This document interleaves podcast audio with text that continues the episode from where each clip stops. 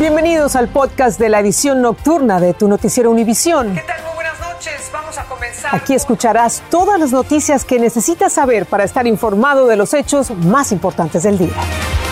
Es martes 21 de junio y estas son las principales noticias. Pánico a bordo de un avión con 126 ocupantes que se incendió al aterrizar en el aeropuerto de Miami tras llegar de República Dominicana. El tren de aterrizaje se desplomó. El Senado acuerda un proyecto contra la violencia de armas que refuerza la verificación de antecedentes a los compradores más jóvenes, pero no prohíbe las armas de asalto con las que se han cometido tiroteos masivos. Y no hay que dormir con los bebés bajo ninguna circunstancia porque no es seguro para su sueño, es lo que dice la Asociación Nacional de Pediatría. Unos 3.500 bebés mueren al año en el país por incidentes relacionados con el sueño. Así comienza la edición nocturna. Este es Noticiero Univisión Edición Nocturna con León Krause y Patricia Yañot desde Bogotá, Colombia. ¿Qué tal? Bienvenidos, muy buenas noches desde Bogotá, queridos televidentes, y qué bueno tenerte a bordo, querido León. Vamos a comenzar con el aterrizaje aterrador de un avión con 126 ocupantes que se incendió al tocar tierra en el aeropuerto de Miami, procedente de República Dominicana. Cuando todos creían haber llegado a salvo a su destino, la aeronave se prendió fuego en medio de nubes de humo negro. León. Así ocurrió, Patricia. Afortunadamente no hubo víctimas que lamentar, solo un gran susto entre pasajeros y tripulantes. Evidentemente, Guillermo González tiene imágenes y detalles de este accidente tan aparatos. Momentos angustiosos vivieron los 126 pasajeros de este avión, perteneciente a la compañía aérea Red Air de República Dominicana, que se incendió al aterrizar en el Aeropuerto Internacional de Miami. El incidente ocurrió esta tarde cuando la aeronave proveniente de Santo Domingo tocó tierra en una de las pistas y su tren de aterrizaje aparentemente colapsó, originando el fuego. Se trata de un avión McDonnell Douglas MD-80 perteneciente a una aerolínea de bajo costo que cubre la ruta entre Miami y la capital dominicana. Una vez se produjo la emergencia, la tripulación activó los toboganes para evacuar a todos los ocupantes del avión. Inicialmente solo se reportaron tres personas con heridas menores que fueron trasladadas a hospitales cercanos. El avión despegó del aeropuerto Las Américas en Santo Domingo a las 3 y 36 de la tarde, hora local, cumpliendo el vuelo 203, y llegó a Miami con un retraso de más de 40 minutos. Varios vehículos especializados en incendios de aeronaves sofocaron las llamas rápidamente y trasladaron el avión a una zona aledaña a las pistas para no interrumpir las operaciones en uno de los aeropuertos más importantes del país. Varios miembros de la Junta Nacional para la Seguridad en el Transporte fueron desplazados aquí a Miami, llegarán mañana y de inmediato comenzará la investigación para determinar las causas reales de esta emergencia. En Miami, Florida, Guillermo González, Univisión. Gracias, Guillermo.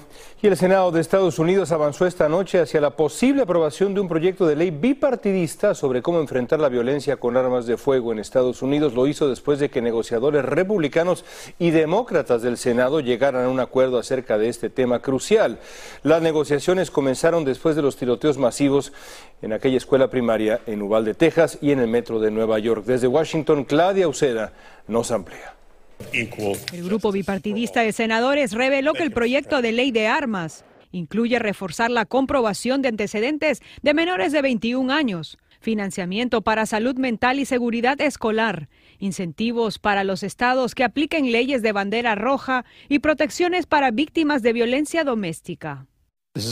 Es un gran avance y lo más importante es que es bipartidista, dijo el negociador demócrata.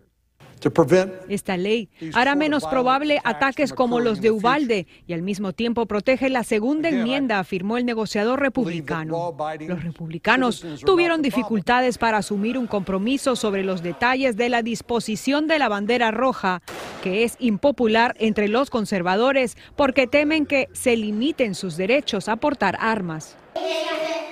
Maestros aplauden que el gobierno invierta dinero para lidiar con la salud mental. Dicen que la pandemia ha incrementado el estrés en los estudiantes. Los niños sí vienen con más ansiedad y también con la falta de esas, este, lo que se necesita para ser un niño social. Este dueño de armas también elogia la atención al tema psicológico. Tenemos que reconocer de que tenemos un problema emocional y mental muy grave en este país y hasta que no entendamos eso no vamos a poder parar estas matanzas. Espera que el Senado vote esta semana sobre el proyecto de ley. Luego lo haga la Cámara de Representantes y después enviarlo al presidente Biden para su firma y promulgarlo como ley antes del 4 de julio. Y cabe recalcar que hace más de 30 años que no se ve un compromiso bipartidista en este tema. En Washington, Claudio Seda, Univision. El director del Departamento de Seguridad Pública de Texas, Steve McCraw, calificó de fracaso deplorable la operación policial para enfrentar el tiroteo en la escuela de Ubalde. McCraw dijo que había suficientes policías y armas como para detener al autor de la masacre minutos después de que éste entró a la escuela. Lo único que previno que los oficiales entraran en el salón 111 y 112 fue el comandante en la escena que prefirió la vida de los oficiales antes de la de los niños. Además, Macron dijo que los policías esperaron por una llave para abrir el aula donde estaba el pistolero, pero la puerta no estaba cerrada. León. Increíble. Bueno, la muerte de dos policías hispanos en el monte, en California, ha resultado en críticas contra el fiscal de Los Ángeles porque el asesino de los policías se había sido beneficiado por un acuerdo con la fiscalía y salió de la cárcel antes de tiempo. Hoy el fiscal Gascón defendió sus decisiones diciendo que el asesino de los policías no tenía antecedentes de violencia. Dulce Castellanos tiene los detalles para ustedes. Y entiendo por qué muchos están irritados y furiosos. Yo me siento igual. El fiscal del condado de Los Ángeles, George Gascon, hoy defendió el acuerdo judicial que le otorgó la libertad condicional a Justin Flores, el hombre que mató a tiros a los policías Joseph Santana y Michael Paredes en el Monte, California. La resolución de este caso fue apropiada basado en lo que sabíamos en ese momento. Gascón dio detalles del historial delictivo de Flores. Sabemos que tenía un historial de abuso de drogas, y delitos relacionados a su adicción. El último caso antes de este caso fue un caso donde le robó a su abuelo un televisor y en esos momentos estaba bajo la influencia de drogas. Por ese robo, Flores fue convicto de un delito grave y no tuvo contacto con el sistema judicial durante una década hasta el 2020, cuando fue arrestado por posesión de drogas y un arma de fuego caso en el cual recibió el acuerdo y no cumplió toda su sentencia en la cárcel. La fiscalía ha sido fuertemente criticada por estas políticas, incluyendo por la madre del oficial Santana. Estoy bien enojada porque si él no hubiera salido, mi hijo y su otro compañero ahorita estarán aquí. Gascón justificó la resolución reiterando que Flores no tenía un historial de violencia.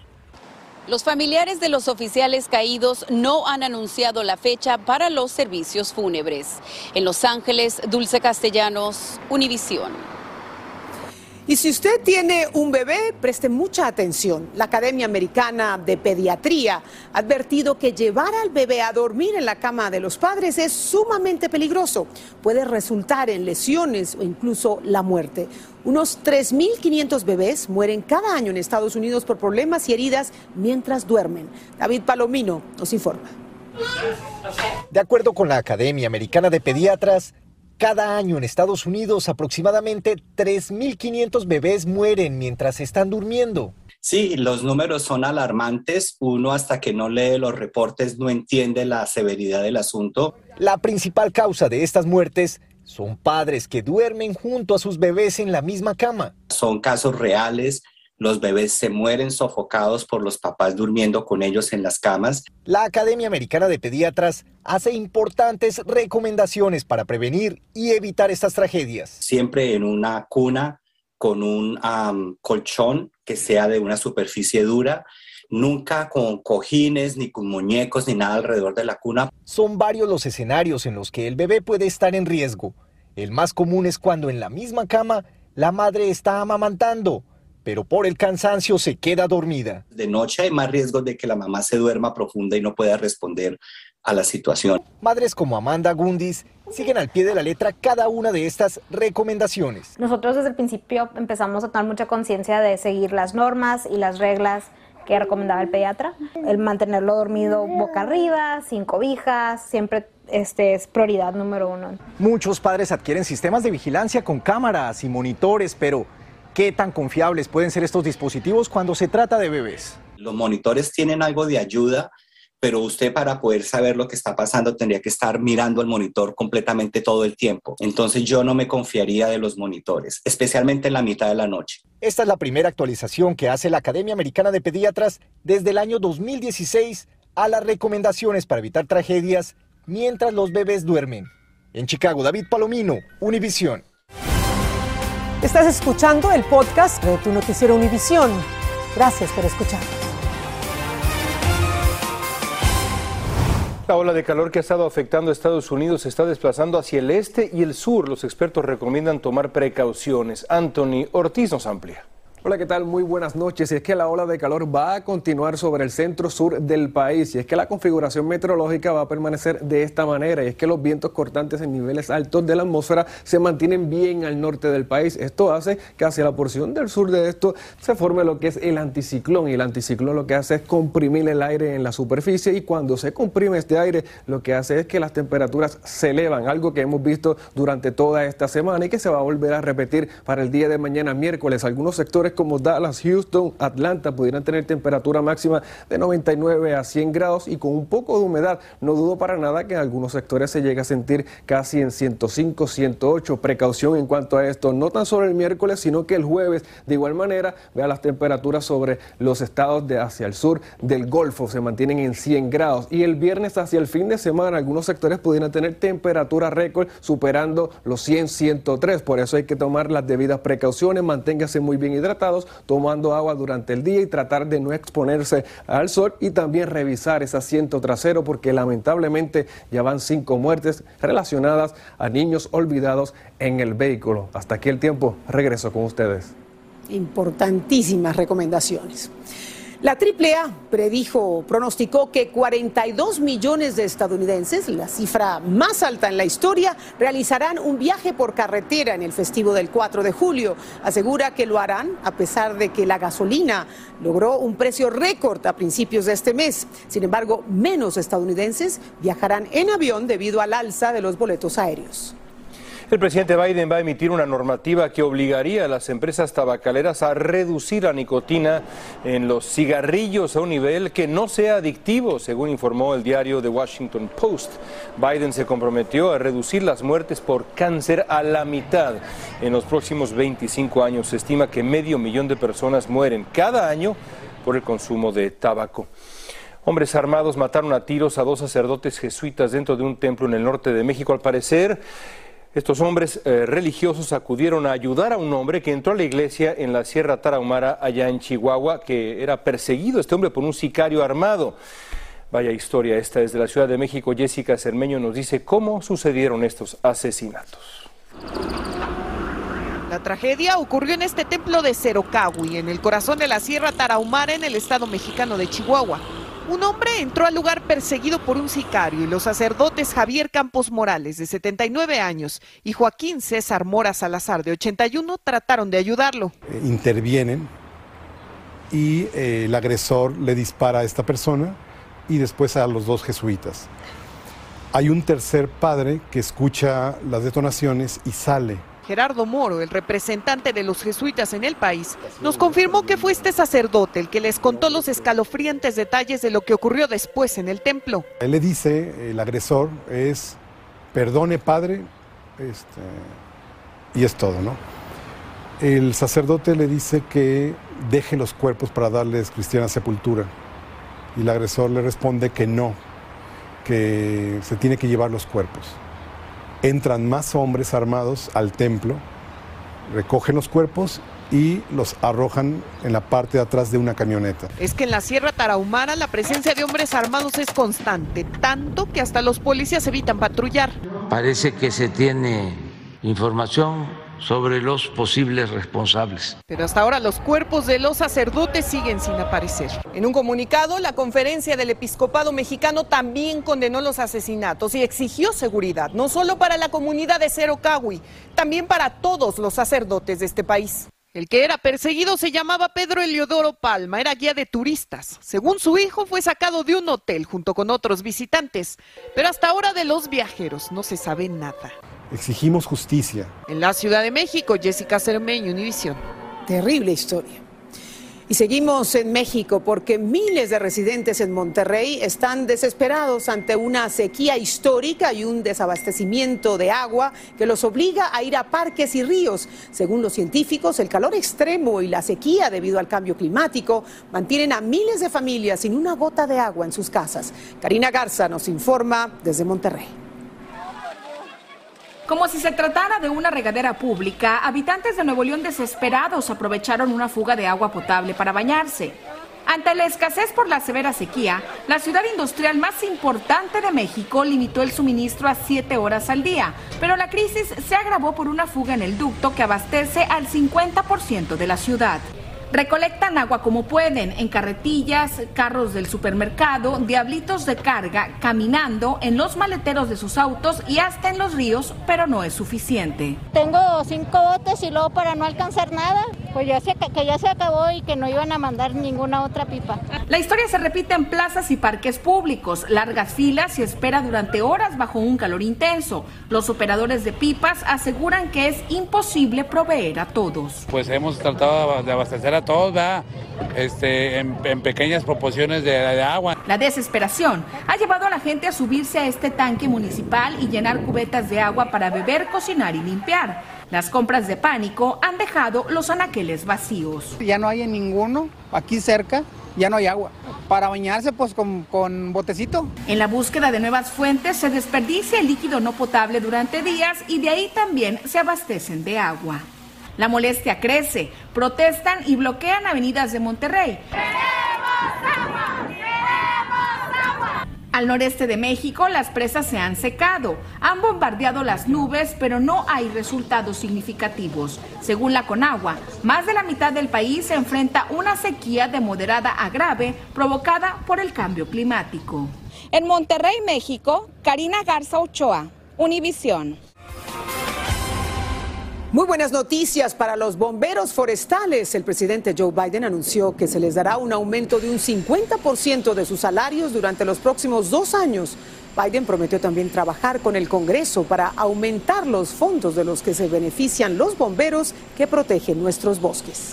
León. La Liga de Broadway, la Asociación Comercial para la Industria del Teatro allá en Broadway, en Nueva York, anunció hoy que en julio será opcional el uso de mascarillas en los teatros. Sin embargo, por supuesto, recomendó usarlas. La liga informó además que los futuros protocolos sobre el uso de mascarillas se van a determinar mes a vez siguiendo pautas científicas. Y Ecuador entró en su cuarto día bajo estado de excepción decretado por el presidente Guillermo Lazo, quien asegura que pretenden derrocarlo. Hace más de una semana comenzaron los bloqueos de carreteras y enfrentamientos en medio de una gran protesta nacional promovida por la Confederación de Nacionalidades Indígenas del Ecuador. El presidente de Panamá, Laurentino Cortizo, anunció el lunes que fue diagnosticado con riesgo intermedio de un tipo de cáncer. En su caso, las células que crean la sangre en la médula ósea se vuelven anormales. Cortizo informó que se va a someter a una segunda ronda de evaluaciones siguiendo las recomendaciones estrictas de sus médicos. Elon Musk está un paso más cerca de comprar Twitter. La junta directiva de esta empresa dice que el acuerdo con Musk es el mejor para los accionistas y recomienda por unanimidad aprobar la venta en una votación que es uno de los últimos pasos para cerrar el acuerdo. En abril, Musk ofreció comprar la plataforma por 44 mil millones de dólares. Y un auto que quedó atascado en agua tras las fuertes inundaciones allá en la India fue rescatado por algo pues inesperado, que tenía tres días de estar atascado, fue allá hallado y jalado por un elefante al que ataron con una pesada cuerda al coche. Ahora falta, falta averiguar a quién pertenece el auto que había sido dado por perdido por sus dueños. Ahí está Patricia. Gracias, buenas noches.